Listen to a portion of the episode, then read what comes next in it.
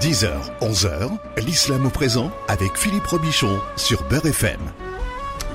Et une heure pour parler d'islam sur vendredi tous les euh, bah oui tous les vendredis. 10h 11h c'est la rentrée avec l'imam Abdelali Mamoun. Comment ça va imam Abdelali? Bonjour Philippe salam alaikum. Bonjour à toutes et à tous. Ouais je suis ravi d'être avec toi encore pour ce vendredi honorable. Mubarak Shallah béni. J'espère que tout le monde Shallah pourra en profiter.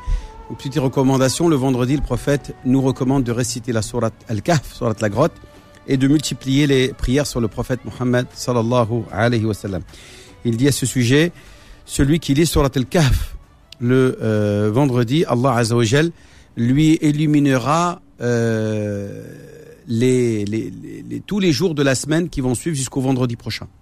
Et il y en a une autre version, il dit, et, et trois jours de plus. Puisque tout ce qui est, en principe, récompensé est toujours récompensé dix fois plus. Donc sa récompense, c'est que euh, le croyant qui récite Surat al-Kahf le jour du vendredi, surat la grotte, hein, donc je, je, je, la surat Alhamdulillah al-kitab, eh bien, euh, elle illuminera sa, semaine, euh, toute la semaine qui va suivre, jusqu'au vendredi prochain. -hmm.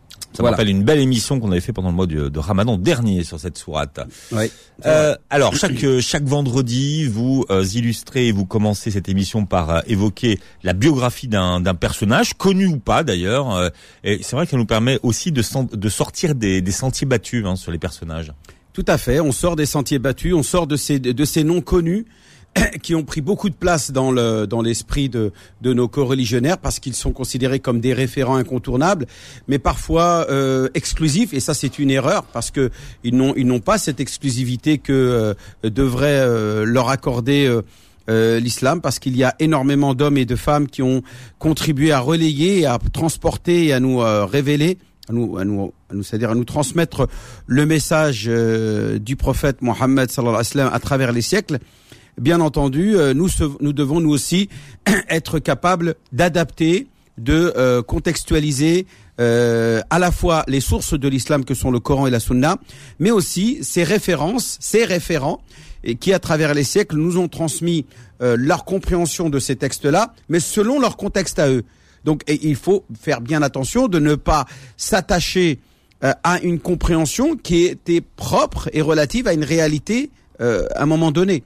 Donc, euh, par exemple, aujourd'hui, euh, la, la, société des Lumières, la société moderne, contemporaine, euh, veut qu'on accorde un peu plus de droits à la femme, qu'on lui redonne sa capacité d'émancipation, sa capacité d'apporter elle aussi euh, sa contribution de manière paritaire, de manière égale avec l'homme parce que c'est exactement le message du prophète alayhi quand il dit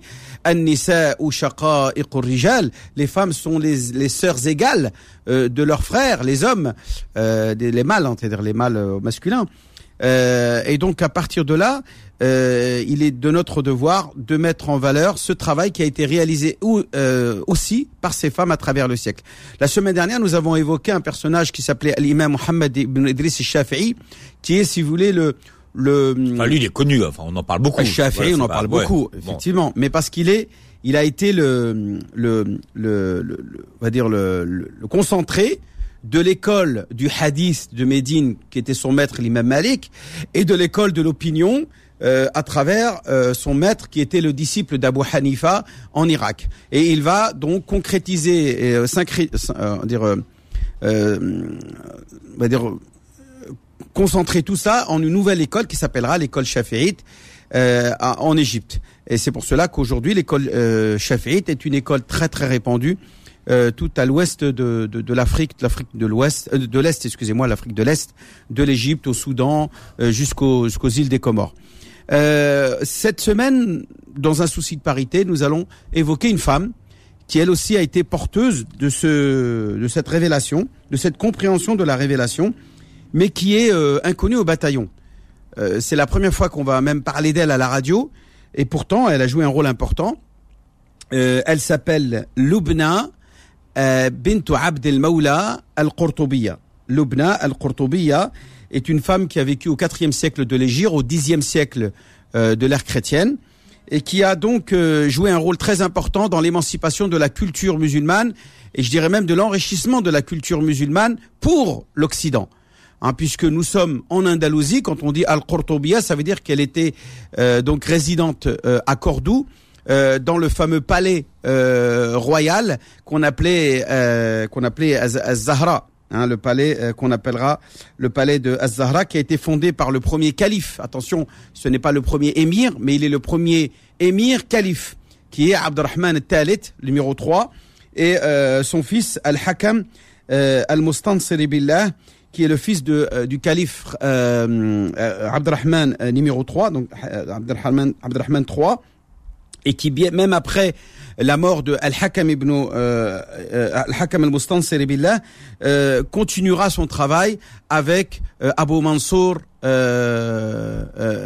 l'émir qui deviendra même un roi Al-Malik ibn al-Mansour qui deviendra lui aussi euh, le successeur de ce calife au détriment de son fils euh, Hisham euh, le fils de Al-Hakam. Euh, donc je dis Hisham, fils de Al-Hakam, sont des Omeyyades, alors que euh, euh, Al- Al-Mansour ibn Amir euh, Al-Mansour, lui n'est pas un Omeyyade, c'est un euh, Mu'afiri de la région de Al-Jaziras, de ce qu'on appelle Al-Jazira Al-Khadra, qui donc est, qui seront donc à la fois Al-Hakam et euh, Ibn Amir Al-Mansour, les dirigeants du pays dans lequel va s'émanciper cette femme qui s'appelle Lubna Al-Qurtubiyya bint Abd al-Mawla. Donc son premier travail sera d'abord d'être une esclave. Elle fait partie du harem, de cet immense harem euh, qui est la propriété du, calife, le calife euh, Al-Hakam Al-Mustansiri Billah, fils de Abdurrahman, dans ce immense palais qui a été construit dans la banlieue de, de, de Cordoue et euh, qui à la fois est un, un palais qui, euh, qui qui accueille et qui dans lequel qui abrite des centaines de femmes dans un immense harem dont elle fait partie elle, euh, Lubna al- al-Khurtubiyya euh, et qui qui est euh, protégée par euh, des esclaves euh, qu'on appellera as-saqaliba, as-saqlab, d'où le terme esclave, esclave, ça vient de Ah, as-saqaliba, Ah oui, ouais. tout à fait. Ce sont les as-saqaliba euh, de deux catégories, les saqaliba qui sont à l'extérieur du palais, qui sont eux euh, les fouhoul, c'est-à-dire des hommes qui ont encore leur partie génitale euh, voilà normale euh, parce que euh, ils doivent avoir encore suffisamment de testostérone pour être capables euh, d'avoir cette virilité, cette force physique, ce courage qui leur permet d'affronter les ennemis euh, de Cordoue. Mais à l'intérieur du palais, vous avez tout un ensemble d'esclaves qu'on appelle les saqaliba, euh, al-khassi, les, les fameux euh, eunuques, hein, ceux qui ont été euh, castrés. Pourquoi, pourquoi vous faites le geste là Ouais, ils ont été castrés. Non, mais c'est à la radio, on n'a pas Ouais, besoin de ça- faire le geste. Je Voilà, vous- le moi, geste, je je- ça, je ça je vous permet de m'aider. Oui, ça, ça, me permet de trouver les bons mots. Moi, ça me Donc- fait peur quand je vois ce vos, sont des milliers d'hommes. vos ciseaux comme ça. Philippe, ce sont des milliers d'hommes Ouais. qui vivent à l'intérieur du palais et qui sont castrés pour éviter, bien sûr, euh, qu'ils commettent des infidélités avec les esclaves et la propriété du calife. Voilà. Eh bien, euh, dans ce cadre-là, c'est dans ce climat-là que Lubna euh, al-Qurtubiyya va commencer par jouer un rôle en tant que copiste. C'est quoi un copiste, Philippe? Bah, c'est quelqu'un qui recopiait. Voilà, il recopie. avant, avant la photocopieuse. Non, avant l'imprimerie. Ouais. Avant, le- euh, euh, comment il s'appelle? Gutenberg, c'est ça? Mm. C'est Gutenberg, le- celui qui a inventé l'imprimerie. Eh bien, comme il n'y avait pas d'imprimeur, il y avait des copistes, c'est-à-dire des gens qui rédigeaient, qui recopiaient des ouvrages, pas simplement des lettres, mais des ouvrages. Mais comme elle avait une magnifique euh, écriture, elle va devenir calligraphe. Elle va, euh, elle va, elle va exceller dans l'art de la calligraphie, dans toutes les catégories de euh, d'écriture comme le nasr, euh, comme le koufi, comme euh, Mm. euh, le tholoth ou le diwani, etc., qu'on appelle ces fameuses écritures, ces calligraphies arabes. Eh bien, elle va devenir le scribe du calife lui-même. Al-Hakam al-Mustansir va l'embaucher comme scribe du euh, du palais. Donc elle va jouer un rôle très important. Ensuite, comme elle va s'ennuyer dans ce poste-là, elle va demander à être devenir la bibliothécaire. Alors on parle pas de n'importe quoi, on parle d'une bibliothèque de 400 000 ouvrages, Philippe. C'est pas rien. hein. C'est énorme. Bah, elle les a pas recopiés les 400 000 quand non, même. non, non, j'ai Ah pas bon. dit qu'elle avait. Non, mais Ah, elle, elle, elle, elle a voyagé Ouais. et elle était, euh, si tu veux, celle qui était la la, la, la- directrice, c'est-à-dire Mm. celle qui gérait l'immense bibliothèque de Zahira, de cette grand, de ce grand palais de Cordoue, euh, où elle, elle avait fait un travail gigantesque. C'est elle qui a contribué à l'enrichissement euh, de, de, de, de, cette bibliothèque, de, des ouvrages de la bibliothèque de Zahira à Cordoue, et elle va fournir énormément d'ouvrages qu'elle va chercher dans les quatre coins du monde. Hmm. Elle va aller en Grèce pour aller chercher les ouvrages de Platon, euh, euh, de, de, comment il s'appelle, de Socrate, de etc. Des grands philosophes grecs qu'elle va traduire en arabe et qui de l'arabe vont être enfin après retraduits en latin et du latin au français, etc. Donc c'est par le biais de la civilisation arabo-musulmane que les Occidentaux vont découvrir la philosophie grecque. C'est incroyable. C'est à travers la langue arabe que hmm. va être retraduit les ouvrages de la philosophie grecque. Ça, on l'oublie. Hein. Ça, on l'oublie. Et que, bien entendu, énormément de, philosophes euh, arabes euh, eux-mêmes vont s'enrichir et devenir des, des, grands. Averroès, par exemple, est un philosophe euh, andalou qui va rayonner à son époque et va profiter de ses connaissances et de ses, de ses on va dire, de ses de cette illumination qu'avait euh, enrichi la, civilisation grecque, gréco-romaine, on va dire au général. Et donc, euh, euh Lubna al-Qurtubiya, elle va vivre dans ce dans cette euh, dans ce climat de de science et de, de recherche scientifique. Elle, va devenir même une grammairienne, spécialiste en grammaire, une référence dans la grammaire, une poète, une poétesse. Elle va rédiger des, des dizaines de, de poésies euh, de, de sa propre création. Euh, elle va euh, être une spécialiste aussi en mathématiques, c'est une mathématicienne euh, et, et, plein d'autres arts de, du, du, savoir qui vont faire d'elle un personnage rayonnant et qui va faire rayonner la civilisation musulmane hmm. à l'époque du calife al-Hakam al-Mustansir billah, fils de Abdurrahman III, le deuxième calife de l'islam, de, de, la dynastie omeyyade en Andalousie. Et donc Lubna al-Qurtubiya va donc plusieurs, euh, plusieurs euh, décennies jusqu'en 374 où elle va mourir à Cordoue. On ne sait pas euh, quel âge elle a à ce moment-là parce qu'on ne connaît pas sa date de naissance. Il y a plusieurs avis sur sur sur sur ce qu'elle sur sur l'âge qu'elle avait au moment où est-ce qu'elle meurt. Bon, elle devait avoir à peu près une 70 70 années à peu près, elle quand même un certain âge. Bien pour mais elle va tellement rayonner que elle va laisser derrière elle des dizaines et des dizaines de femmes disciples de ses compétences, de son apport intellectuel, qui va permettre de faire rayonner la civilisation musulmane. Je parle à travers les femmes. Des centaines de femmes vont euh, recevoir euh, euh, cet élan de connaissances que, que va leur transmettre Lubna al-Qurtubiya, rahimahallah, à travers euh, la, la, civilisation andalouse. Bien, on, on continuera de l'évoquer dans un instant. Et puis tout à l'heure, Imam Abdelali, si vous voulez bien, on parlera du divorce euh, en islam et de ses conséquences. C'est l'islam au présent jusqu'à 11h ce Beurre FM. L'islam au présent revient dans un instant.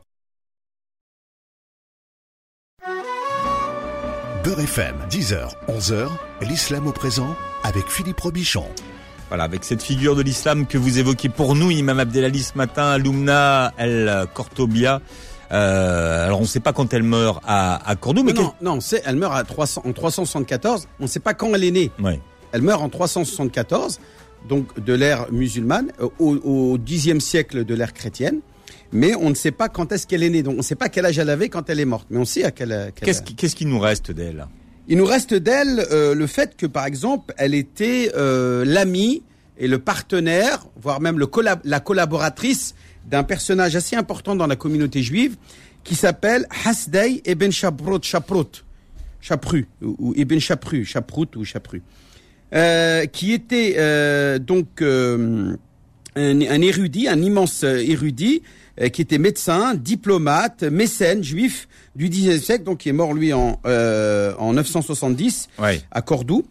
Euh, et il est selon donc euh, Heinrich Grietz, donc l'un des spécialistes de la civilisation juive en, en, Occident, le principal promoteur du renouveau de la civilisation juive en Espagne à son époque. Mhm. Donc euh, effectivement, elle va travailler beaucoup avec lui et c'est un mécène qui va fournir des livres euh, à donc à Lubna et ils vont travailler ensemble pour justement euh, promouvoir la, science et le savoir. Cela montre bien que à, l'époque, il n'y avait pas de tension entre les, les, communautés religieuses. Ils travaillaient volontiers en collaboration, en partenariat.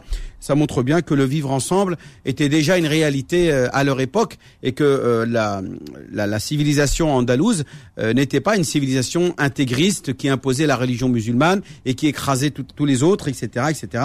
Chacun pouvait garder ses convictions qu'il qu'il souhaitait, et surtout en particulier à l'époque de Ibn Amr al-Mansour, le fameux al-Mansour, euh, qui lui euh, est un, un érudit, c'est un, un, gouverneur érudit, spécialiste en philosophie. Donc il a une ouverture d'esprit qui fait qu'à son époque, il est contre les conservateurs, il va, il va même faire la guerre aux fuqaha, ces fameux euh, euh juristes conservateurs de l'héritage de l'école malikite, et il va même, à un moment donné, avant de devenir, avant de devenir un, un, un gouverneur, il, il, il, va, ils vont lui jeter l'anathème, il va être combattu, euh, tout ça pour avoir pris des positions un peu trop, euh, on va dire, laxistes, je dirais même libre, libre penseuses, euh, et contraire à, à, à la doctrine euh, classique du, du, du, malikisme de l'époque qui régnait euh, en, en, Andalousie.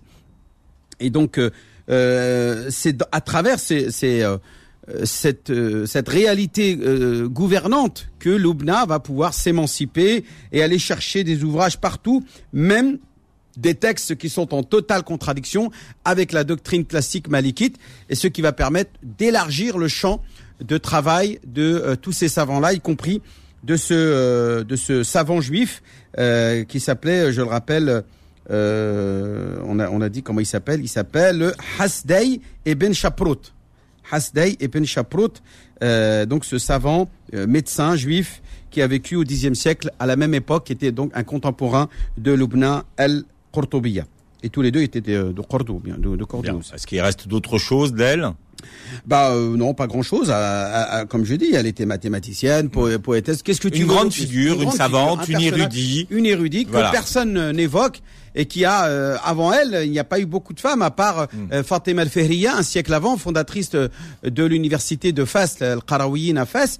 Eh bien, c'est elle qui va euh, prendre le relais entre femmes. Et je rappelle qu'elle laisse derrière elle des centaines d'élèves, des centaines de femmes érudites qu'elle va, qu'elle va motiver à, à, profiter de cette immense euh, bibliothèque euh, qui avait euh, à, à, dans le palais de Az-Zahra, hein, je rappelle le palais de Az-Zahra, qui est le palais du, du calife Omeyyade à Cordoue. C'est un palais qui se trouvait à 8 kilomètres mmh. au nord-ouest de Cordoue et qui était un endroit réservé, bien sûr, à la cour du, du, du, du calife, où seules les personnes qui étaient invitées où euh, les, les, notables pouvaient euh, euh, se rendre sur permission, bien sûr, du calife lui-même.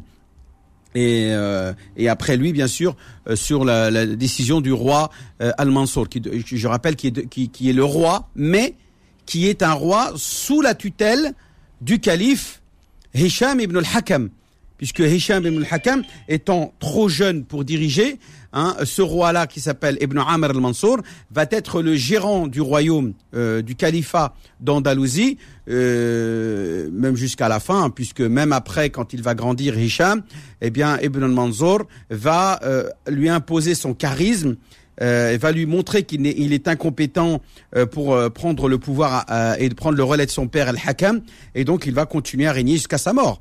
Euh, Ibn al-Mansour, c'est un, c'est un imposteur, un maafri, un, un, gars d'Al-Jaziras, originaire d'Al-Jaziras, qui va prendre le pouvoir rien qu'avec ses sa capacité, son, son érudition et son génie intellectuel qui vont lui permettre de prendre le pouvoir sur le, le régime omeyyade de l'époque et qui va provoquer l'éclatement de l'empire omeyyade en Roitelet, en fameux les fameux euh, Tawaif. Voilà. Bon, la semaine prochaine, un nouveau, un nouveau personnage hein, que vous évoquerez, Imam Abdel Ali. On va parler du divorce et ses euh, conséquences. Euh, L'islam autorise le divorce, hein, Imam Abdel Ali Mamoun. Oui, bien sûr, le, le divorce n'est pas proscrit, contrairement au christianisme, euh, notamment au catholicisme, qui proscrit bien sûr euh, le, le, mm. le, divorce, l'islam n'interdit pas, euh, ce n'est pas haram, mais il est le halal le plus détesté de Dieu, dit le prophète. Mm. Abradul indallahi talaq. Mais, mais dans quel cas est-ce qu'il est détestable? Il est détestable quand il n'est pas justifié. Oui. Euh, je dirais même, même dans tous les cas, il est détesté. Même quand, euh, même quand c'est justifié que Dieu n'aime pas qu'un homme et une femme se séparent et laisse et éclate une famille et laisse derrière eux des enfants, euh, souvent euh, qui sont les, les, les victimes euh, de cette de cet éclatement. Alors il y, a des, il y a des cas où il est obligatoire quand même. Quels sont les cas où il est, il est obligatoire? Eh Bien quand ça devient invivable, que tous les jours il y a hmm. que des, des scènes de ménage et, où où bien sûr la femme ne trouve pas euh, chez son mari euh, euh, ce qui euh, lui est dû comme devoir conjugal, comme un lien affectif, un lien, une, une, obligation de, de, de, prise en charge matérielle hmm. pour elle et pour ses enfants. La femme est en droit de, à ce moment-là, de réclamer le divorce et l'annulation purement et simplement de son mariage pour non non non, non, respect des, des, des, clauses du mariage religieux. parce qu'aujourd'hui l'expression devoir conjugaux ou devoir conjugal a, a, du plomb dans l'aile. Hein. Oui, c'est sûr. Il reste quand même euh, parce que bon, aujourd'hui en Occident, la loi dit que c'est à l'homme. ce que je veux dire. Oui, bien sûr, mais parce que c'est pas les mêmes lois aujourd'hui. Par exemple, la notion d'infidélité aujourd'hui, ça n'a plus de valeur. Hmm. Euh, un homme qui trompe sa femme ou une femme qui trompe son mari ne peut plus maintenant aujourd'hui être présenté devant un tribunal comme étant une faute euh, ni pénale ni civile. Euh, il peut être euh, argumenté, mais bon, simplement pour obtenir euh, la droite garde ou un, ou un, certain nombre de points dont le juge sera le seul, de manière arbitraire, à décider d'accorder plus de droits à monsieur ou à madame selon le, selon selon les conséquences de, de, ce divorce et selon la situation et du au cas par cas. Donc aujourd'hui, voilà, ça effectivement, ça n'a plus vraiment de de, de, de, de valeur. néanmoins, en islam, euh, un homme peut répudier sa femme euh, pour infidélité, il peut la répudier purement et simplement parce qu'il ne l'aime plus, et vice versa. Une femme. Mais, est-ce que, est-ce, que le, la répudiation c'est le divorce? Alors non, puisque la notion de divorce est une expression euh, juridique utilisée en Occident pour permettre à l'un des deux conjoints d'annuler purement et simplement leur union conjugale. Euh, c'est c'est le terme qu'on utilise. Alors que la répudiation est une euh, est une formule, une déclaration qui ne peut être prononcée que par le mari.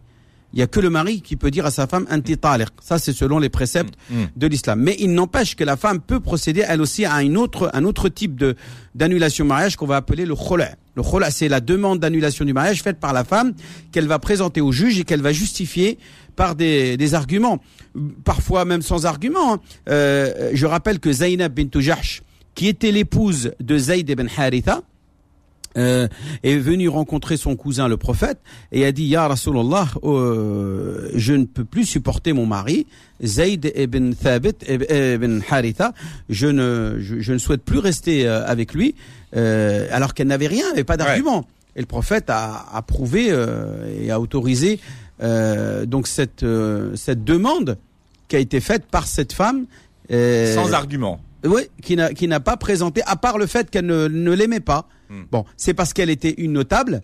Elle faisait d'une, elle faisait partie d'une aristocratie euh, mécoise des Bani Hashim, dont le prophète fait partie lui-même aussi, alors que Zayd ibn Haritha est, est un esclave, fils d'esclave.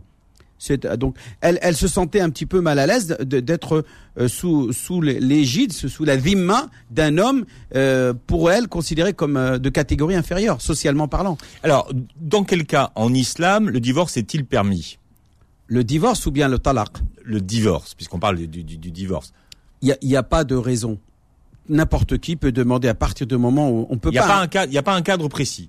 On, on, on, a le droit ou est-ce qu'on est a le droit On a le droit. On a toujours le droit quel que soit, même sans raison, j'ai le droit de demander le, de, de répudier ma femme et d'annuler purement et simplement. Ça relève de cette flexibilité, hmm. de cette largesse de notre religion dans lequel euh, Allah Azzawajal ne se mêle pas des sentiments des gens. Beaucoup de gens m'appellent, mais comment dois-je réagir par rapport à mon mari? Mais je dis, madame, attendez, excusez-moi, vous êtes libre.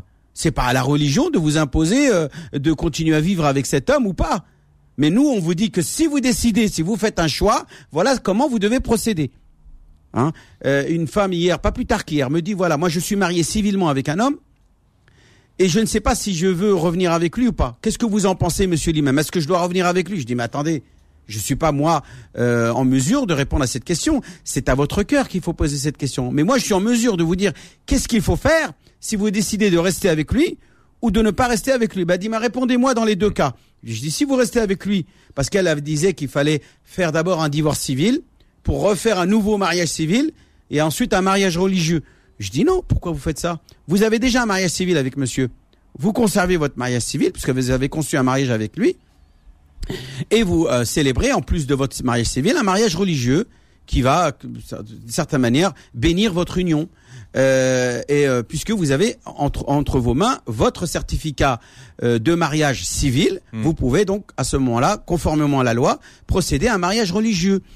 Mais euh, annuler votre mariage civilement, faire un divorce pour refaire un mariage civil, pour refaire, mais c'est quoi? C'est une perte de temps, une perte d'argent surtout parce que faut les payer les avocats et les Bah, il notaires. faut bien que Maître Serran vive. Voilà, donc là c'est vrai que c'est tout ce que je dis, c'est contre vu, lui. Vu, vu, vu de ce côté-là, Non, j'ai dit à cette femme-là, vous gardez votre mariage civil tel quel et vous faites un mariage religieux. Par contre, si vous souhaitez, vous ne souhaitez plus vivre avec cet homme, eh bien, euh, vous entamez la procédure de divorce civil Hmm. et chacun fait fait sa route. Alors, et là, à ce moment-là, vous prenez un avocat pour euh, faire travailler Monsieur Serran. voilà, bien. Donc, ce matin, on parle du divorce religieux. Quelles sont les conséquences pour le couple du divorce religieux, Imam Abdelhadi? Eh bien, il y a des conséquences, bien entendu, Philippe. Euh, il y a un certain nombre de choses qui doivent être euh, pris en compte, notamment la, la gestion euh, de d'abord de cette idda qu'on appelle, qu'on appelle la période de viduité, euh, qui euh, dans euh, Moi, je croyais que c'était quand on était mort, ça. alors il y a, y a les deux. Il y a Enfin, oui, quand, Quand il y avait, quand un décès, quoi. Oui, oui. quand il y a un décès, la veuve doit euh, respecter une période de viduité de quatre mois et dix jours. Alors, la période de viduité pour tout le monde, c'est Ah, attendez, je parle de la veuve. Non, parce qu'en fin de compte, c'est pour, au cas par pour la cas. veuve. Pour la veuve, une période Pour de viduité, ça femme- veut dire quoi? C'est-à-dire, cette femme-là ne peut pas engager une relation de mariage ou on va dire une, entamer une, une, procédure de mariage avec un autre homme euh, pendant cette période de 4 mois et 10 jours. Elle doit attendre la fin du délai pour pouvoir s'engager dans un au- un autre mariage. La question qui se pose, c'est est-ce qu'elle doit rester à la maison ou est-ce qu'elle a le droit de sortir de chez elle ou non? Est-ce qu'elle ou est-ce qu'elle doit rester cantonnée à la maison? Il y a un, verset du Coran euh, qui dit euh, euh, euh, où est-ce qu'il parle de la idda? Et il parle dans la sourate al-talaq, c'est la sourate le divorce, où Dieu dit euh, vous ne devez pas les faire sortir de chez elles, c'est-à-dire de leur domicile conjugal, elles ne doivent pas en sortir. Qu'est-ce que cela veut dire? Eh bien, cela veut dire, euh, à mon sens, qu'elles euh, ont la possibilité de sortir quand elles veulent, y compris le jour comme la nuit. Il n'est pas question de dire voilà, il y a, moi des gens qui m'appellent ouais, elle doit rentrer chez elle avant le, avant le maghreb, c'est-à-dire avant le coucher du soleil. Ça c'est complètement absurde. Ce sont des, euh, des rumeurs totalement fausses. Elles ont droit de sortir quand elles veulent et quand elles en ont besoin. Mais ce qui est euh, proscrit, c'est de déménager ailleurs. C'est-à-dire que le mari n'a pas le droit euh, d'imposer à sa femme euh, qu'il vient de répudier et de lui dire et de la chasser de chez lui. Yani, sors de chez moi, tu n'as plus rien à faire chez moi, dégage. Non, pour respecter les droits de la femme, pendant cette période de viduité, le mari doit garder sa femme chez lui alors qu'il l'a répudiée. Et pendant ces trois mois-là, on parle de trois mois, trois cycles menstruels, euh, eh bien, euh, il est, il est du devoir du mari d'assumer ses besoins euh, intégrales, tous les besoins euh, matériaux, c'est-à-dire la nourriture, etc., etc., pendant les trois mois de viduité. Une femme veuve, je, je, je- on parlera à la on va, on va continuer hein, à parler des conséquences du divorce euh, ce matin. notamment la veuve. Voilà, parce que c'est euh, c'est important, faut pas tout mélanger. C'est l'islam au présent jusqu'à 11h sur Beurre FM. L'islam au présent revient dans un instant.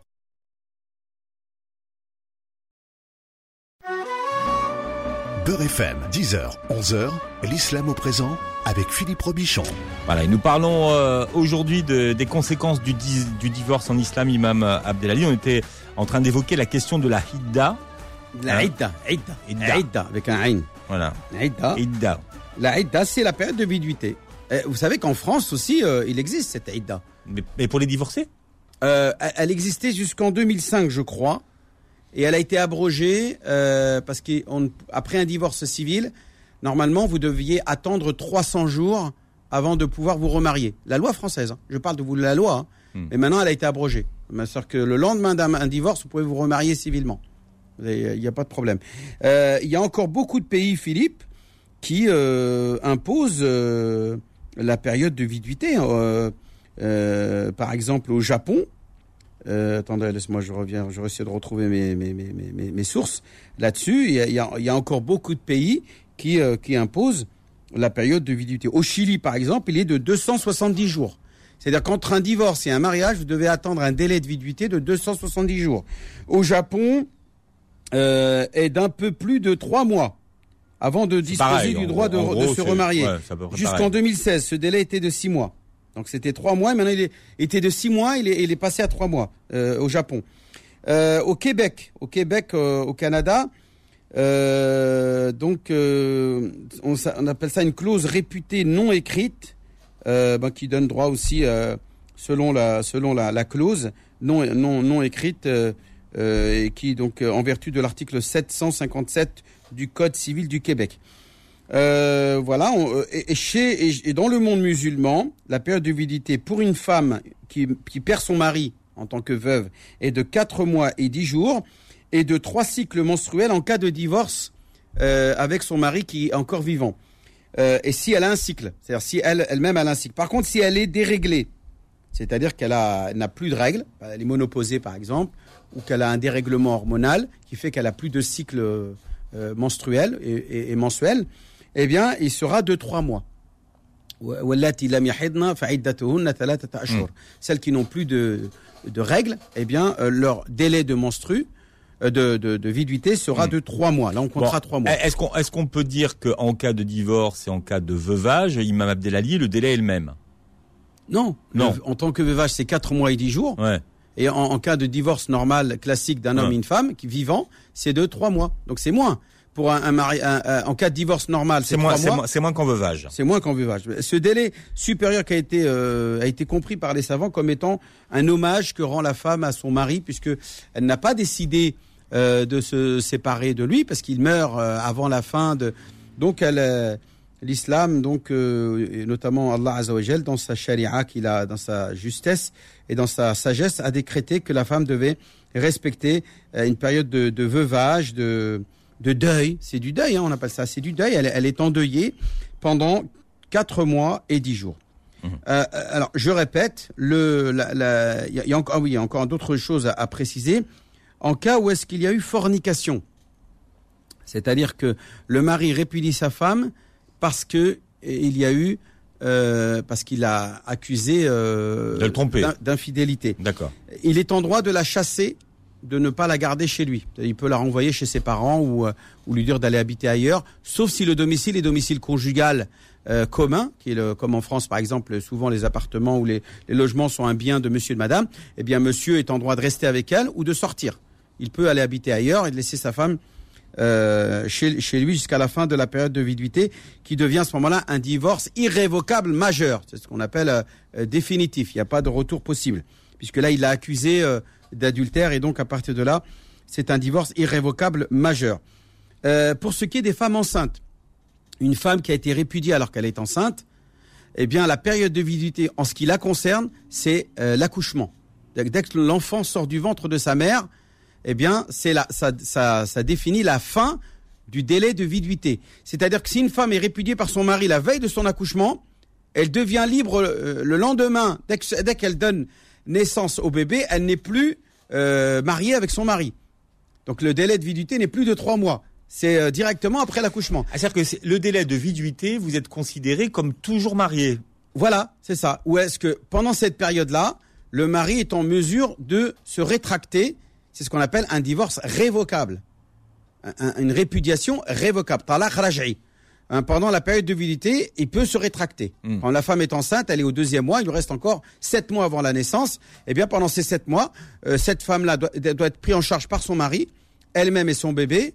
euh, et à partir de là, elle, elle, est- elle est prise en charge par euh, son mari jusqu'à la naissance du bébé. Après la naissance, il y a encore d'autres choses. Il faut préciser qui a le droit de garde?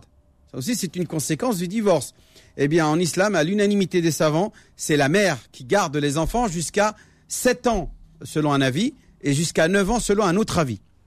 Et à partir de cet âge-là, le juge, le qadi, le cadi musulman, interroge les enfants pour leur demander est-ce qu'ils souhaitent rester avec leur mère ou est-ce qu'ils souhaitent rester avec leur père? Ça, c'est dans le cas où la femme ne se remarie pas. C'est elle qui, qui garde les enfants jusqu'à 9 ans. Mais dans le cas où elle se remarie avec un autre homme, eh bien, il y a divergence là encore chez les savants. Est-ce que l'enfant euh, doit rester euh, Avec chez sa mère, avec, avec sa mère, père, et le nouveau père. le ouais. nouveau père, ou est-ce que le père, lui, le vrai père, est en droit de réclamer, de récupérer ses enfants Euh, L'école Hanbalite et les Taymiyyah notamment dit que c'est un droit du père de récupérer ses enfants.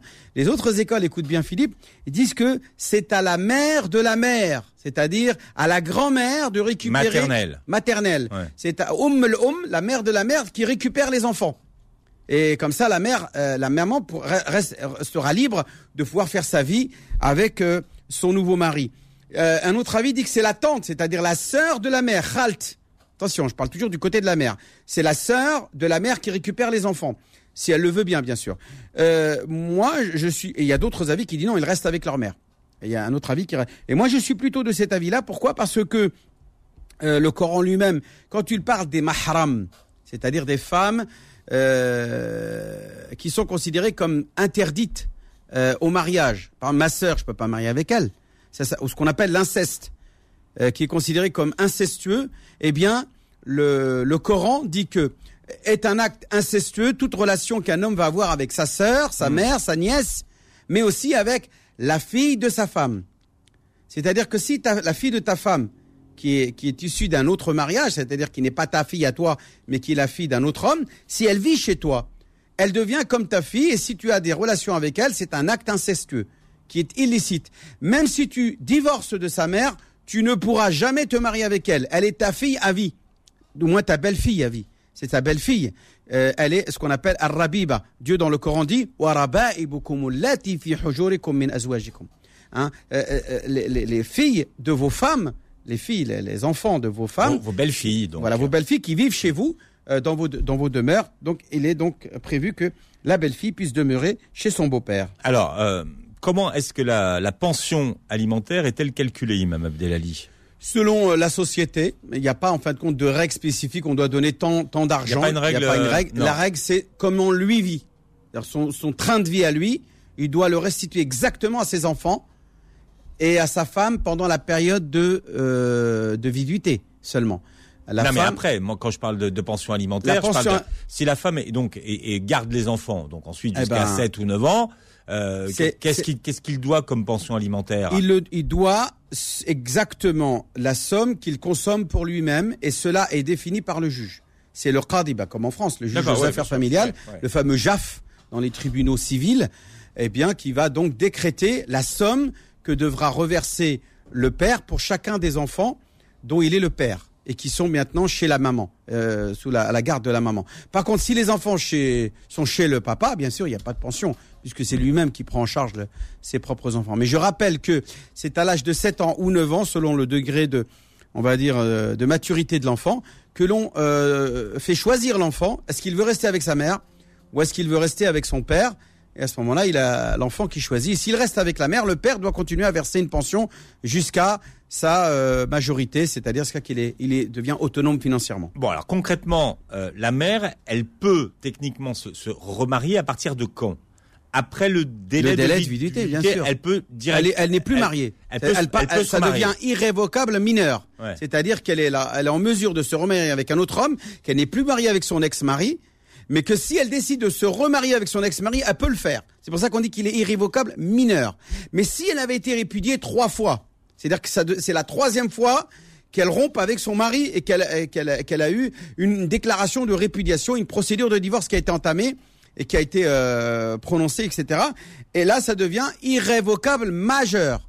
C'est-à-dire qu'il lui est impossible, ni à lui ni à elle, de se remettre ensemble, jusqu'à que elle se remarie avec un autre homme, écoute bien Philippe, qu'elle se, euh, qu'elle consomme son mariage avec l'autre homme avec qui elle va se marier, qu'elle divorce de cette, de ce deuxième homme, à ce moment-là, elle pourra, elle sera en mesure de pouvoir se, se engager Hmm. euh, une procédure de mariage avec le premier mari qu'elle avait au début. Mais et si elle se remarie, elle ne perd pas la garde de ses enfants. Euh, justement, c'est ce qu'on évoquait tout à l'heure comme étant un sujet de divergence entre les savants. Je disais que oui, euh, il y a un hadith qui dit euh, elle qu'elle garde les enfants euh, selon le hadith qui dit ma lam tankahi, tant qu'elle n'a pas consommé une relation avec un, un autre homme. À ce moment-là, la question c'est de savoir que deviennent les enfants? Est-ce qu'ils vont chez le mari? Chez le père, Ah ouais, leur père, Hmm. ou est-ce qu'ils vont chez la tante ou la grand-mère. C'est ce qu'on évoquait tout à l'heure. Euh, ou est-ce qu'ils restent tout simplement avec leur mère Donc il y a tous, il y a plein d'avis là-dessus. Moi, je pense que pour être euh, simple et répondre à la question, c'est au juge de décider. euh, le, le- le- le- on va dire l'intérêt des enfants, purement et simplement. Il Si- ne doit euh, chercher que l'intérêt Hmm. des enfants. Si envoyer les enfants chez leur père, qui va s'absenter toute la journée au boulot et qui vont se retrouver tout seuls à la maison alors que le gamin il n'a que deux ans ou trois ans, c'est complètement absurde. Euh, le juge il peut pas laisser faire ça.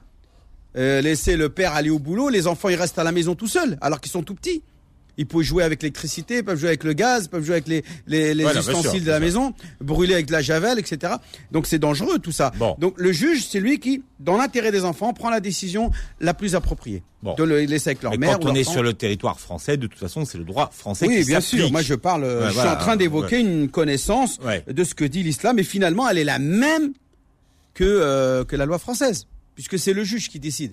Dans l'intérêt des enfants, c'est ce que fait le juge. Aujourd'hui, un juge, il a tout pouvoir de décider de euh, donner la garde des enfants au père. Si par exemple la mère c'est une droguée, une alcoolique, euh, ou euh, elle a une activité professionnelle beaucoup plus intense, et que les enfants disent non non non on veut plus être avec notre mère, mais notre mère est violente, elle est méchante et tout ça, le juge peut décider de euh, me- remettre la garde au père. Tout simplement, Euh, aujourd'hui, euh, c'est purement l'intérêt, c'est-à-dire qu'il peut même avoir prime. une enquête, une enquête administrative euh, et sociale avec un, avec un, ce qu'on appelle un, comment ils appellent ça là, les, les, les- L'assistance sociale. les assistantes sociales qui vont faire un rapport sur ce que pensent les enfants, comment vivent les enfants chez leur père ou chez leur mère, et euh, conseiller le juge de la décision à prendre, qui est lui le dernier et le seul à, à, à prendre la décision finale. Bon, c'est un, un bon sujet. Hein. Vous êtes Ouais. nombreux à vouloir poser vos questions à l'imam Abdelali Mamoun. Vous pouvez l'interroger sur son téléphone portable. Euh, On Oui. vous appelle à quel numéro, imam Abdelali Le 06 29 25 35 00, c'est toujours le même depuis des années. Non. 06. vrai ouais, je te jure, wallah. Oh là. 06 29 25 35 00. Voilà, j'ai tout dit. Bien. Avez tout dit, vous êtes sûr Bon vendredi, Philippe, à toi. Voilà, et dans Bon un instant, je vous donne rendez-vous pour vos, vos petites annonces. Hein. Vous nous appelez au 01 Inch'Allah. 53 48 3000, 01 53 48 3000, à tout de suite. Au revoir.